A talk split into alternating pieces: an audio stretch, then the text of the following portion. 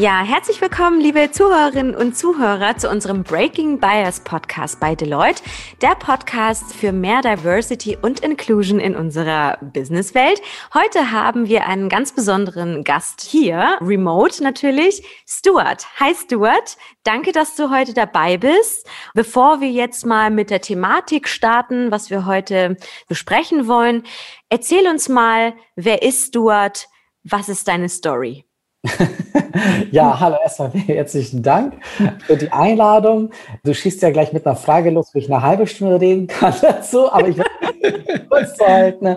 Also, Stuart Bruce Cameron, ich bin 41 Jahre alt, geboren in Bayern, mittlerweile Wahl-Berliner und ich bin der CEO, Geschäftsführer der Ulala Group und engagiere mich mit meiner Firma und mit meinem Team seit zwölf Jahren speziell für das Thema LGBTIQ Diversity und glaube ich nochmal seit sechs Jahren mit Panda, unserer zweiten Firma, für das Thema Frauen in Führung. So erstmal ganz kurz zu mir.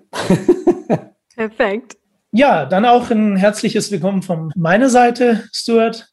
Mich würde natürlich jetzt gleich mal am Anfang interessieren, wie kam es dazu, dass du dich speziell für die LGBTIQ-Community einsetzt? Wo kommt die Motivation her? Also es war eigentlich ehrlich gesagt sehr egoistisch. Und zwar, als ich sehr, sehr jung war, das ist schon sehr, sehr lange her, da habe ich mich irgendwann mit 15 Jahren das erste Mal geoutet, äh, zumindest bei meiner ersten Freundin. Und äh, es war erstmal der schlimmste Moment, das zu machen, überhaupt das auszusprechen. Aber danach ging es mir eigentlich nur noch besser. Und es war eigentlich so das Beste, was ich jemals machen konnte. Es war die größte Entlastung und endlich war es draußen. Und es war so schön und es ging von Tag zu Tag tatsächlich auch besser und ich habe mich auch bei mehreren Leuten geoutet und ich hatte Gott sei Dank nur positive Erfahrungen gehabt. Und dann bin ich aber in die Arbeitswelt wieder reingekommen und habe festgestellt, ah, jetzt hier muss ich vorsichtig sein. Es sind ja erstens mal nicht meine Freunde und zum anderen, ich weiß ja gar nicht, wer ist hier Freund, wer ist hier Feind. Ja, wer hat ein Problem, wer hat keins und musste wieder feststellen, ja, ich muss wieder zurück in den Schrank, in the closet und musste halt wieder einen Großteil meiner Persönlichkeit verstecken. Und das hat mich ziemlich genervt, weil wenn man sich einmal geoutet hat, dann weiß man, wie das ist. Man möchte einfach diesen Teil seiner Persönlichkeit einfach nicht mehr verstecken. Oder wenn ich in der Firma bin, möchte ich halt ganz gerne einfach der über mein privates Leben erzählen, was ich am Wochenende gemacht habe oder dass mir mein Freund von der Arbeit abholt oder zur Firmenfeier mitbringt. Und das hat mich eine ziemlich lange Zeit beschäftigt, weil ich einfach lange, lange Zeit nicht geoutet war in der Arbeit. Einfach immer mit dem Hintergrund, ich weiß nicht, wer hat ein Problem damit, wer nicht. Und die Unternehmen damals haben sich überhaupt gar nicht zu diesem Thema positioniert. Also wusste ich auch gar nicht, wie mein Arbeitgeber dazu steht. Und ich wollte ja eigentlich nur in Ruhe gelassen werden und habe mich da immer zurückgehalten. Hab aber immer versucht, ein Unternehmen zu finden, wo das halt nicht so ist, wo ich so sein kann, wie ich bin, wo es wirklich egal ist, ob man jetzt homo oder hetero ist. Und das ist mir wirklich leider erst sehr, sehr spät begegnet, während meines Studiums dann schon. 26 müsste ich da gewesen sein, wo ich dann tatsächlich das erste Mal einen Arbeitgeber kennengelernt habe, wo ich so sein konnte, wo ich bin, weil mein Arbeitgeber beziehungsweise der CEO war halt selber Teil unserer Community und da habe ich das halt dann einfach gesehen, wie das ist, einfach ich sein zu können und über meinen Freund zu erzählen. Also wenn man mal was Privates erzählt hat oder wenn wir Veranstaltungen gemacht haben, musste ich mich hier auch nicht verstecken und das war halt der absolute Wahnsinn, wenn man das halt Ewigkeiten sich verstecken musste beim Arbeitsplatz und das nicht mehr machen musste. Und da kam es mir, dass ich gesagt habe, ich will hier mehr machen, ich möchte mehr herausfinden, welche Unternehmen offen sind, wer ist wirklich für LGBT und habe dann gesagt, okay, ich mache eine Jobmesse für unsere Community. Und die Idee kam mir dazu, weil ich gerade bei meinem letzten Arbeitgeber einen Karrieretag für Familienunternehmen organisiert habe und habe gemerkt, das kann ich ganz gut. Und habe mir einfach gedacht, wie schön wäre denn das, wenn auf der einen Seite LGBT-freundliche Unternehmen stehen und auf der anderen Seite eine Person so wie ich, die halt einfach genau nach diesen Unternehmen suchen. Und so hat das Ganze gestartet. Wenn ich noch eine spontane Nachfrage hinterher schieben darf, Stuart, was würdest du denn zum Beispiel Betroffenen aus der LGBT-Community empfehlen? Wenn sie jetzt gerade, wie du gerade gesagt hast, ist es manchmal schwierig, wenn man in der Businesswelt so unterwegs ist, äh, sich zu outen. Was würdest du ihnen empfehlen, wie sie sich outen können? Mhm. Gibt es da irgendwie so drei Tipps, was du sagen kannst? Irgendwie, wenn du siehst, die Unternehmenskultur passt oder pipapo, da will ich jetzt nicht mhm. weiter einsteigen. Was würdest du da generell einfach empfehlen? Oh, da könnten wir auch wirklich stundenlang drüber sprechen, weil das gar nicht so einfach ist. Also ja. Also zum einen bin ich auch gar nicht immer dafür, dass sich jeder outen muss oder outen soll, weil das ist eine sehr persönliche Geschichte und wir leben halt leider in einer Gesellschaft, wo das halt nicht gang und gäbe ist. Und es auch nach wie vor so ist, dass man halt auch Diskriminierungen erfährt, wenn man out ist. Und auch im Laufe der Karriere kann es auch schaden, wenn man out ist. Das darf man nicht vergessen, selbst wenn man auch hier in Deutschland ist. Ich meine, wir haben alleine gesehen bei der letzten großen Studie der DIW, die herausgefunden hat, dass 30 Prozent der LGBT-Mitarbeitenden am Arbeitsplatz diskriminiert werden. Also das ist schon nicht so ganz einfach, out zu sein. Natürlich gibt es immer überall Oasen, wo man das sein kann, aber es sind halt leider nach wie vor sehr viele Unternehmen, wo nicht der Fall ist. Und da muss man sich das gut überlegen, möchte man das machen oder nicht. Deswegen meine erste Empfehlung, man soll sich einen Arbeitgeber suchen, der oder die offen ist, die wirklich LGBT-freundlich ist. Und das heißt nicht, das sind nicht die Unternehmen, die beim CSD unbedingt dabei sind, sondern wirklich die ihre eigenen Strukturen wirklich so vorantreiben, dass die wirklich strukturell gesehen ein offenes Unternehmen sind, dass man einfach weiß, in diesem Unternehmen kann ich nicht nur sein, so wie ich bin, sondern falls es auch Probleme gibt, kümmert sich auch mein Arbeitgeber drum. Und ich habe zum Beispiel, es gibt Ansprechpersonen im Unternehmen, an die man sich wenden kann. Es gibt LGBT-Netzwerke und so weiter und so fort. Aber das ist so quasi mein erster Tipp, zu so einem Arbeitgeber zu wechseln, bevor man das überhaupt in Erwägung zieht, sich zu outen. Und leider gibt es keinen Sieben-Punkte-Plan, wann und wie oute ich mich am besten, sondern da bin ich eher, sage ich, dieses Prinzip nicht coming out, sondern coming in. Das bedeutet, ich bestimme das selber, wann ich mir wem anvertraue, wie ich das machen möchte und dass ich das vielleicht gar nicht vor allem mache, sondern einfach zu den Personen, wo ich mich einfach wohlfühle. Das hilft auf alles schon mal, tatsächlich auch sich wohler zu fühlen auf der Arbeit. Und so kann man sich da ja, nach und nach antesten, wie man das macht. Es ist auf alle Fälle sehr befreiend, wenn man ganz out sein kann. Und auf der anderen Seite ist es auch befreiend, dass man nicht mehr erpressbar auch ist. Das darf man nicht vergessen. Es gibt halt auch Kollegen, Kolleginnen, die, wenn sie sowas herausfinden, natürlich auch das nutzen, jemanden auch vielleicht zu erpressen, um quasi jemanden zu outen, wenn man halt bestimmte Sachen nicht macht. Und das erleben wir auch immer wieder. Und wenn man out ist, ist man auch nicht erpressbar. Deswegen, jeder muss das für sich selber entscheiden. Jeder muss da gucken, wie ist es am besten. Es ist tatsächlich nicht so einfach. Ich weiß ja von dir, dass du ja sehr engagiert bist in diversen Bereichen. Aber wenn ich jetzt hier bei dem Thema bleibe, ihr seid ja auch Pride Champions. Wir hatten im Vorgespräch das Thema Social Entrepreneurship. Wenn du das bitte mit einbauen würdest, wie engagiert ihr euch? Die Ulala Group, wie gesagt, gibt es seit zwölf Jahren und unser Fokus ist LGBT Diversity. Das machen wir eigentlich in drei unterschiedlichen Säulen. Die eine Säule sind Events. Das bedeutet, wir veranstalten, organisieren zahlreiche Events im Jahr. Das ist mit oder ohne Corona auch möglich. Das sind von Get-togethers der unterschiedlichen Communities, die wir selbst organisieren oder für Unternehmen das machen. Das sind Workshops, Führungskräftetrainings, Konferenzen. Wir haben sogar Wettbewerbe, internationale für unsere Community und versuchen da einfach die Leute zusammenzubringen, sich auszutauschen, zu vernetzen. So, das ist die eine Säule. Die zweite Säule bei uns im Unternehmen ist das Community-Aufbau. Wir haben selber eigene LGBT-Communities, die wir irgendwann gestartet haben. Um jetzt quasi nur zwei zu nennen, es gibt zum Beispiel Unicorns in Tech. Das ist eine ziemlich große Tech-IT-Digital-Community. Da sind wir so um die 5000 Mitglieder aktuell.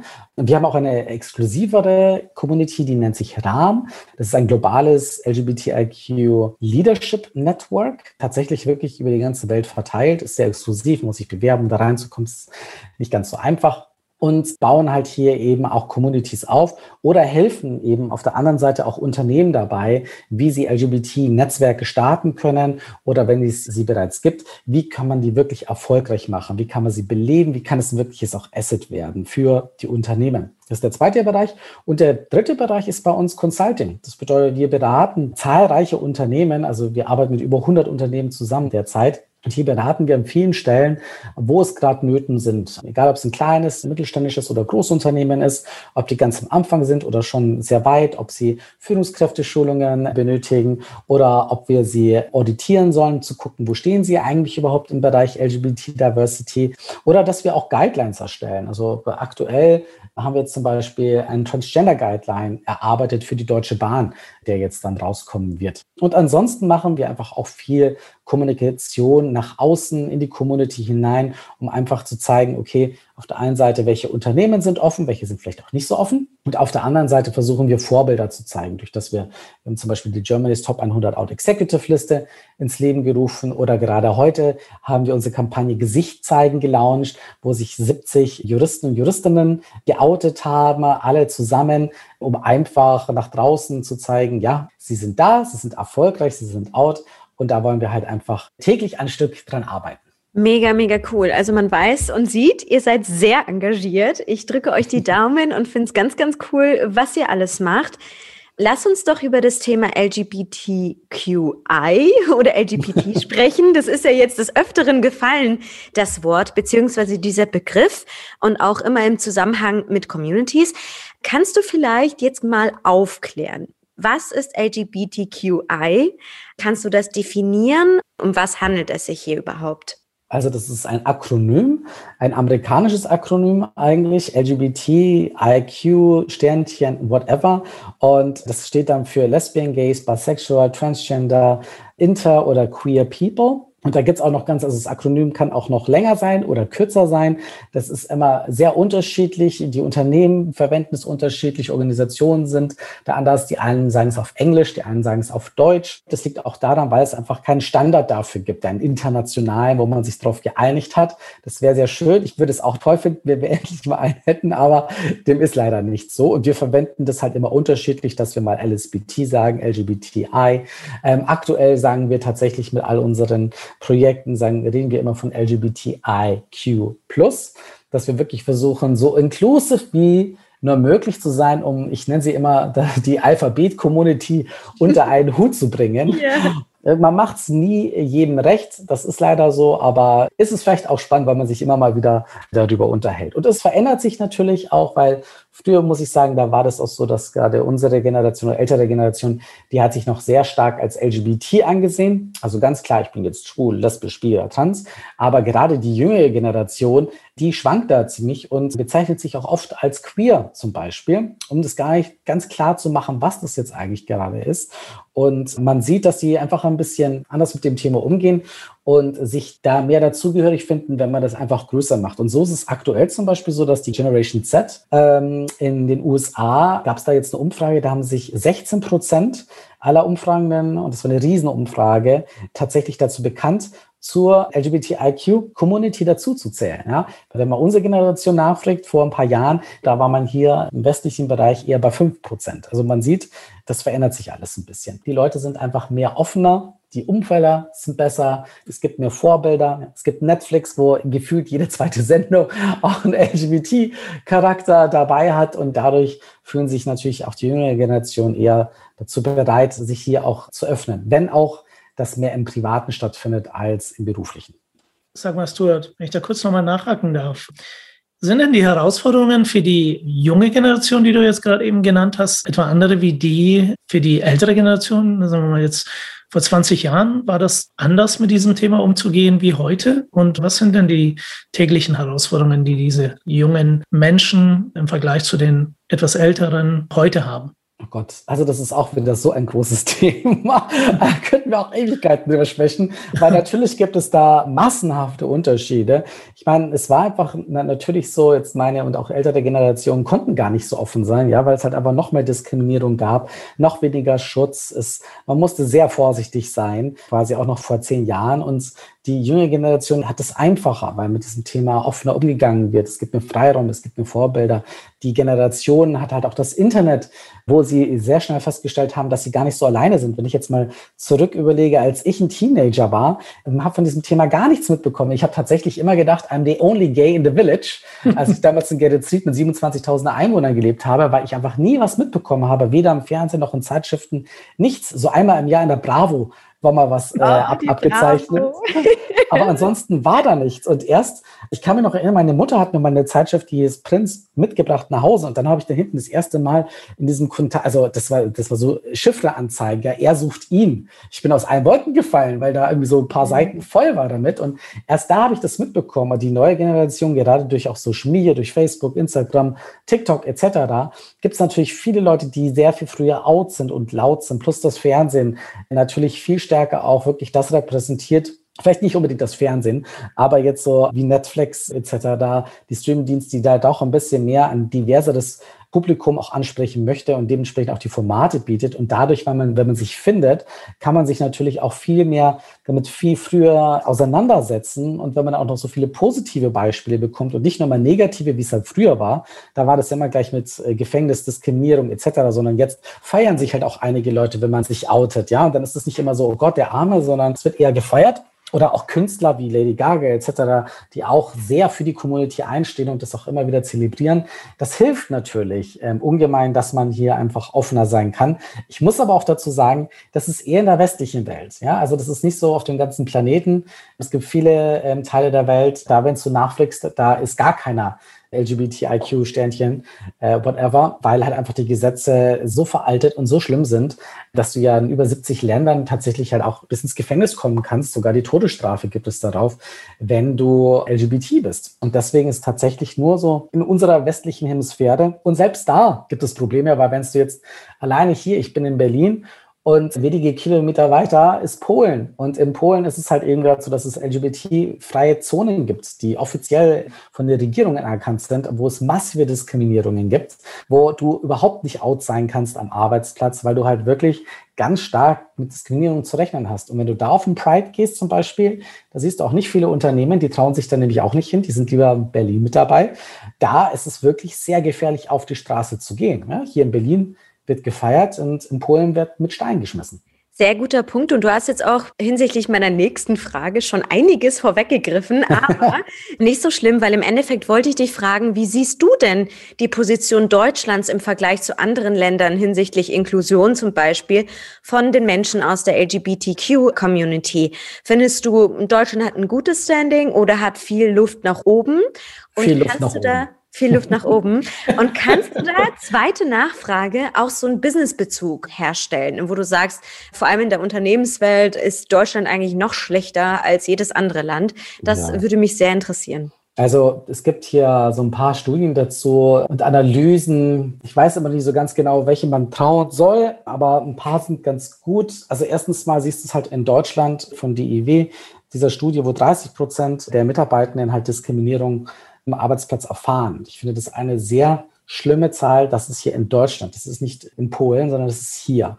Das finde ich katastrophal. Ich muss auch sagen, dass nach wie vor die wenigsten Unternehmen wirklich im LGBT-Diversity-Bereich unterwegs sind. Die meisten Unternehmen kümmern sich um das Thema Gender, was gut und richtig ist, aber das ist nicht Diversity.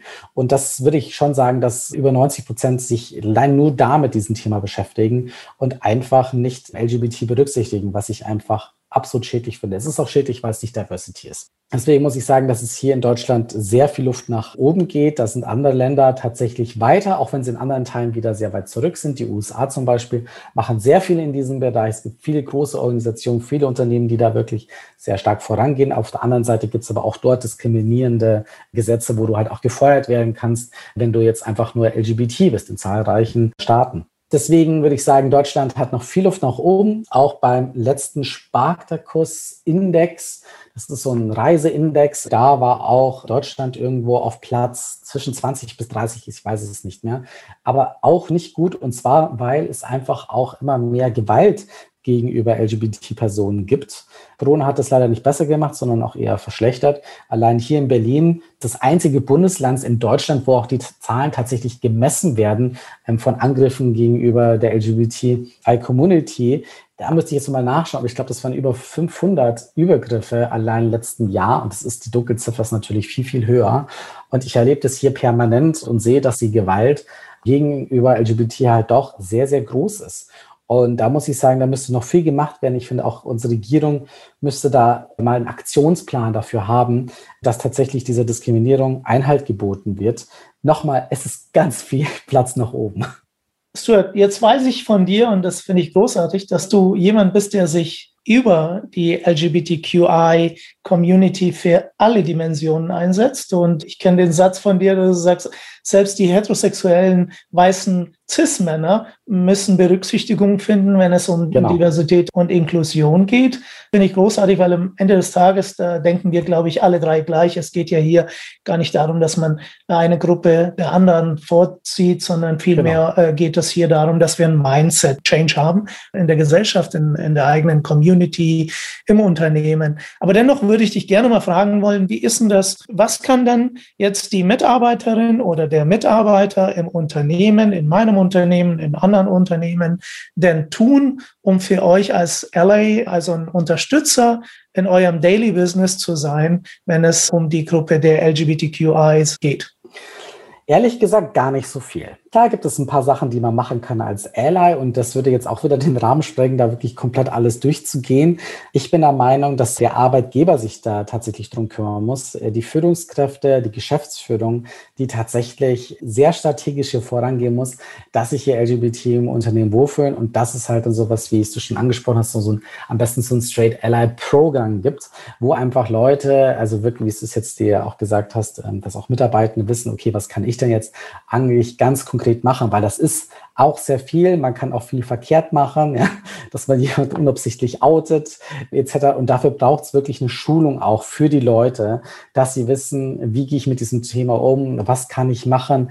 Es gibt immer ein paar Sachen, wie ich sage mal, Speaking Up, wenn man halt irgendwie unangemessene Kommentare und Witze hört, egal ob das jetzt LGBT, Frauen, Menschen mit anderen Hintergründen sind, äh, dass man das wirklich auch benennt und äh, sich einsetzt für die anderen. Das finde ich immer sehr, sehr wichtig. Aber es gibt wirklich sehr, sehr viel und ich bin dafür, eigentlich sollten hier Unternehmen Schulungen machen für alle Mitarbeitenden, ob es beim Onboarding ist oder auch jährliche Schulungen, weil wir vergessen auch sehr vieles, wo die Leute, wo alle Mitarbeitenden hier einfach sensibilisiert werden für diverse Themen. Wie gesagt, nicht nur LGBT, das gehört einfach dazu, aber wirklich auch ganzheitlich, wie soll man hier miteinander umgehen. Das würde ich sehr wichtig finden, sodass auch die einzelnen Mitarbeitenden hier auch entlastet werden. Weil die sind nicht alle immer dafür verantwortlich, sondern tatsächlich eher der Arbeitgeber, der tatsächlich an den Strukturen arbeiten muss, dass sowas gar nicht ist. Und dann ist es so, wie es es dir auch wünscht, dass es dann egal ist, ob es jetzt Homo, Bi, alt, jung, deutsch, nicht deutsch bist, dass wirklich alle Leute in diesem Unternehmen äh, wertgeschätzt werden. Das finde ich wunderbar, sehe ich genauso, wenn ich da jetzt noch ergänzen darf. Ich sehe da auch stärker noch die Notwendigkeit, in den Unternehmen umzudenken, gerade für Menschen, die in Führung gehen, beziehungsweise mhm. dann Verantwortung übernehmen für andere Menschen, die sie führen, dass da eine gewisse stärkere Sensibilität stattfindet wie führe ich eine Person mit LGBTQI-Hintergrund? Wie führe ich eine Person, die einen ethnischen Background, ein anderes hat, was ich selber habe, dass da ein größeres Awareness da ist? Ich glaube, da kommen wir nicht drum rum, dass die Unternehmen stärker in diese Richtung investieren. Und vor allem auch das Intersektionale. Ja, es ist ja nicht nur so, dass es nur LGBT gibt oder Leute Eben. mit einem anderen ja, Migrationshintergrund, sondern das kannst du ja alles sein. Oder du kannst eine Richtig. Frau sein, die lesbisch genau. ist, der aus Jordanien kommt, etc. Also man muss das tatsächlich ganz anders angehen. Und ich finde auch Diversity ist eigentlich eine Führungskräftekompetenz. Mhm. Und so sollte die eigentlich auch bei Bewertungen berücksichtigt werden, wie es ja natürlich auch andere Sachen gibt, die man bei Führungspersonen berücksichtigt. Aber ich finde, das ist eine der absolut entscheidenden, weil eine Führungskraft, die nicht auf Diversity setzt, die sich damit nicht auskennt, kann gar keine richtig gute Führungskraft sein und schadet auch dem Unternehmen. Deswegen, es gibt alle Studien die, seit zehn Jahren zeigen das, wie wichtig Diversity ist für bessere Teams, für bessere Produkte, für Mitarbeiterbindung, Leute zu bekommen, Umsatz zu machen. Das Thema ist so wichtig und das kann halt nicht die eine Diversity-Person im Unternehmen machen, sondern damit muss sich wirklich das ganze Unternehmen beschäftigen und das fängt vor allem ganz oben an, an der Unternehmensspitze und dann geht es runter quasi auf die Führungskräfte und dann geht es dann quasi so äh, triple down nach unten, aber nicht umgekehrt. Also du hast da gerade aus meiner Seele gesprochen, kann ich nur zu 100 Prozent unterstreichen. Wirklich, dem kann ich auch wirklich nichts hinzufügen. Und das war eine perfekte Vorlage für unsere letzte Frage. Diversity-Quoten. Ja, yes. Quoten absolut. generell. Deiner Meinung nach sinnvoll, ja oder nein? Nicht nur sinnvoll, sie sind am fairsten und sie dienen dem Unternehmen auch dazu, voranzukommen, weil aktuell alles, was wir gesehen haben in den letzten Jahren, dieses, wir, wir versuchen hier fair zu sein, funktioniert nicht, weil wir einfach alle Biases haben, die sind alle unterbewusst und wir können noch so sehr versuchen, alles rauszunehmen, also dass wir auch so bei Bewerbungen die Bilder rausnehmen, den Namen verstecken, äh, das Geburtsdatum rausmachen. Irgendwann sehen wir diese Person ja doch und dann zack kommt die Bias-Schublade wieder raus und wir fangen wieder danach an, Leute zu sortieren und auch dementsprechend Positionen reinzugeben. Und deswegen bin ich der Meinung, solange das nicht möglich ist, tatsächlich Leute danach einzustellen, nach ihren Skills etc., sondern nachdem es immer noch mit Bias belegt ist, wer da eingestellt wird, bin ich absolut für Diversity-Quoten, was aber auch den heterosexuellen weißen Cis-Mann auch betrifft. Also wirklich alle betreffen, weil das das Einzige ist, was wirklich schafft, dass es fair zugeht, dass es chancengerecht ist und dass wir auch als Unternehmen uns wirklich divers aufstellen. Es kann einfach nicht mehr sein, dass ja, in 2021 es Vorstände gibt, die einfach nur aus weißen Männern bestehen. Das mhm. kann nicht sein. Und wenn man sagt, man findet diese Leute nicht, das tut mir leid, es stimmt ganz einfach nicht. Da ist man quasi in seiner Blase drin und es bedarf halt mehr Arbeit, mehr Zeit um diverse zu sein, aber man muss halt auch diesen Weg gehen.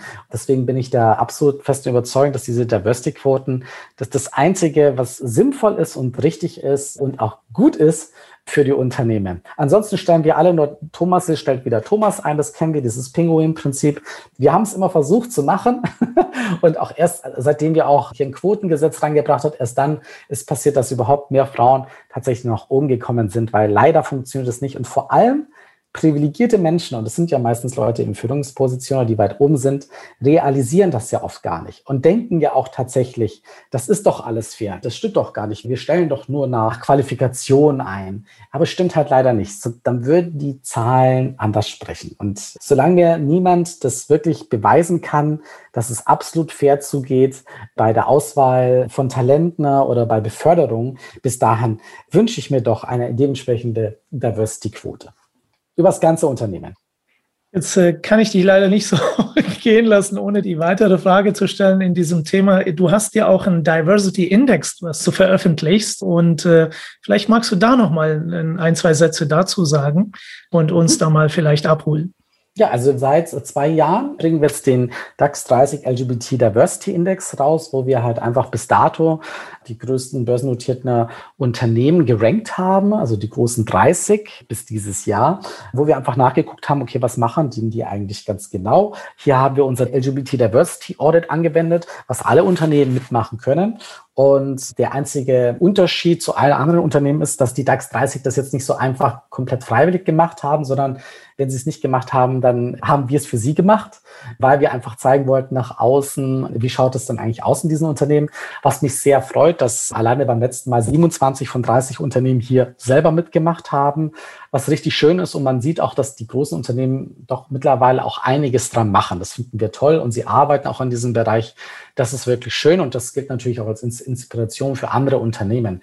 Ab diesem Jahr ist es sogar so, dass wir neben den, und es sind ja dann nicht DAX 30, sondern das wären wahrscheinlich dann DAX 40, öffnen wir das Ganze, dass wir, ja, die DAX 40, äh, die werden wir halt auch noch selbst auditieren, wenn sie nicht mitmachen wollen. Aber alle anderen DAX-Unternehmen können jetzt dieses Jahr mitmachen, freiwillig, wenn sie da dann Interesse haben, um zu gucken, wo stehen sie denn eigentlich in dem ganzen Bereich muss sich das vorstellen, das Audit ist so aufgebaut, dass wir alles organisatorisches abfragen, ohne mitarbeitende Umfrage, um zu gucken, was macht das Unternehmen ganz genau mit Recruiting-Prozess, äh, die ganzen Rechte im Unternehmen, die Organisation, vom Kopf bis Fuß wird alles quasi nachgefragt, was man machen kann für die LGBTIQ-Mitarbeitenden. Man bekommt danach mitgeteilt, wie viel Prozent hat man geschafft. Maximal 100 Prozent ist möglich zu erreichen. Und es hilft halt auch einfach Unternehmen wirklich zu sehen, ah, hier stehen wir. Und das sind die einzelnen Punkte, an denen wir noch arbeiten können. Also das Audit soll jetzt nicht dazu dienen, irgendjemanden bloßzustellen, sondern wir wollen einfach mit diesem Audit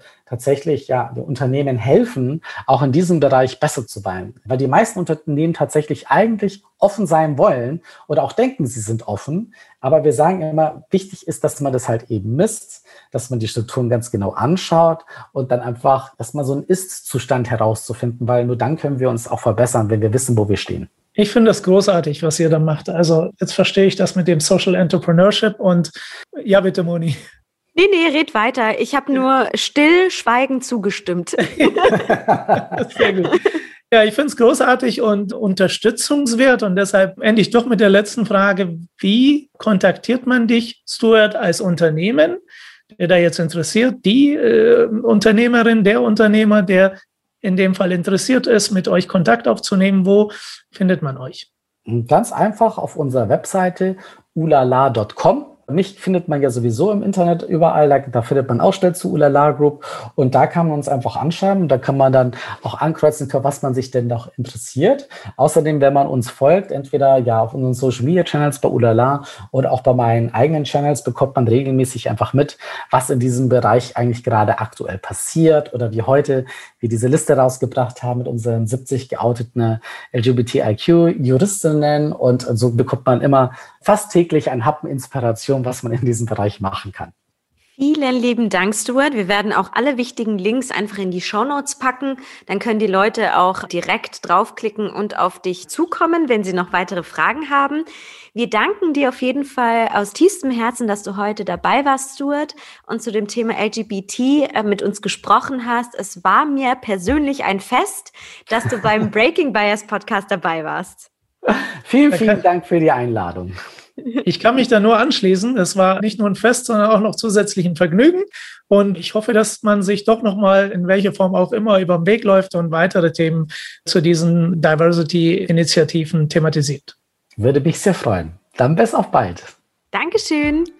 Liebe Zuhörerinnen und Zuhörer, danke, dass ihr dabei wart und uns eure Zeit geschenkt habt. Ihr findet unseren Breaking Bias Podcast auf allen Podcast-Plattformen, Spotify, Apple Podcast und so weiter und so fort. Oder wenn ihr das einfach auf Google eingibt, dann findet ihr uns in den Suchergebnissen. Bis bald. Wir erwarten euch im nächsten Podcast mit einem interessanten Gast wieder bei uns.